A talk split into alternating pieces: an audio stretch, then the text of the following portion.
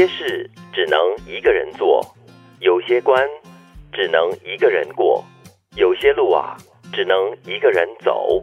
这是刚刚不久前来新加坡分享他的新书的龙应台老师的金句，提醒我们不要怕寂寞吗？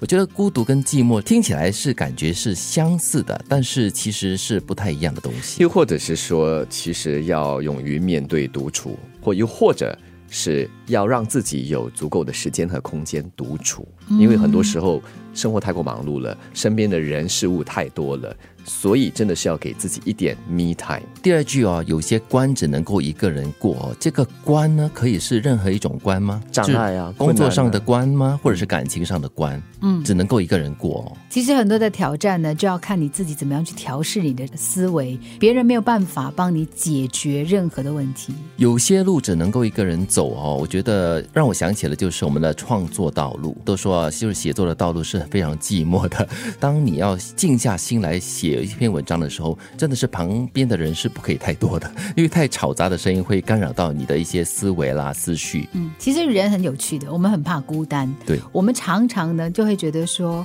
不管进行任何的东西呢，旁边一定要有人陪伴着你，一定要有人给你支持，你一定要有来自外面的一些力量来帮助你，呃，完成某一些事情，撑过某一些难关。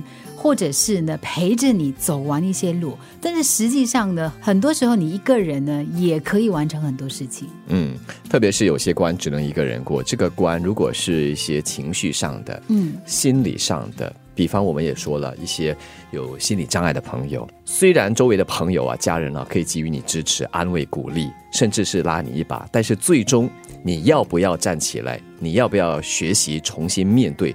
还是你自己当下的一个决定。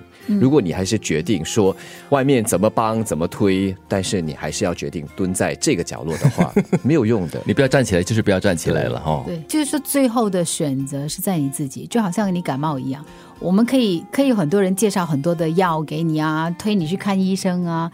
就算你看了医生，你不肯吃药，你最后还是要经历过那个最痛苦的康复被延长的那个过程。又或者举个例子，像我们以前在学生时代求学考试的时候，对吧？